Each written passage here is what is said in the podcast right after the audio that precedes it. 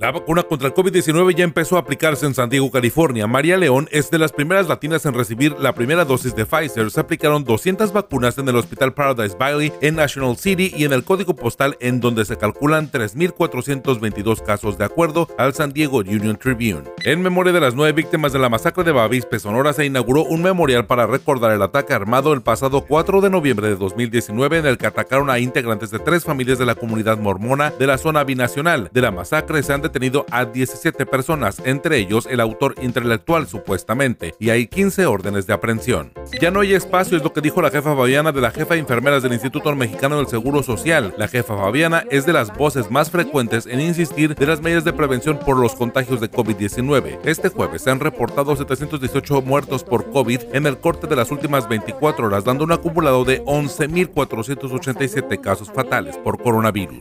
Hemos llegado casi al final de este año pero no de la pandemia. Luego de una década se abrió el caso de Maricela Escobedo en Chihuahua, la activista que fue asesinada por exigir justicia por el feminicidio en contra de su hija Rubí. Para conocer más del activismo, se puede consultar el documental de Netflix Las tres muertes de Maricela Escobedo.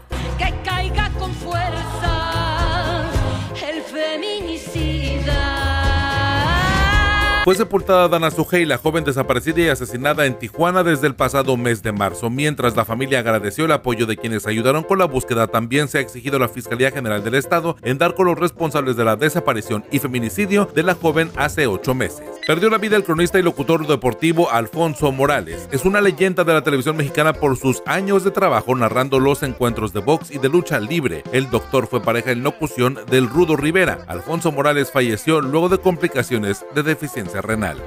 ¿Esta qué es? Pedro el perro guayo que lo llevan directamente. Médicos del Instituto Mexicano de Enfermedades Respiratorias pidieron a la población hacerse responsables y conservar las medidas de prevención de contagios de COVID-19. En su participación en la conferencia de Palacio Nacional se dijeron exhaustos por la carga de trabajo ante la irresponsabilidad de quienes aún no creen en el coronavirus. Entonces quedan familias incompletas, quedan familias que van a extrañar quizás a mamá, que van a extrañar a papá, que van a extrañar a su hermano, a su esposa, a algún hijo.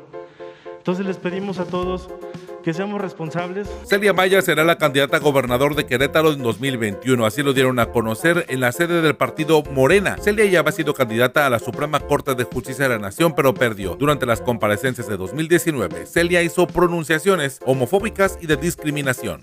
Y él va a tener dos, un papá y mamá del mismo sexo.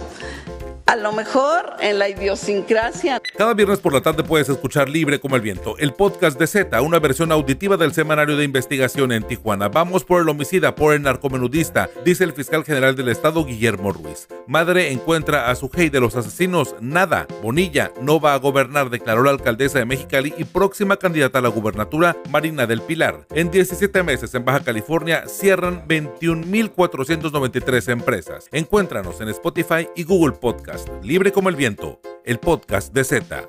Por si alguien preguntaba, soy Ernesto Eslava.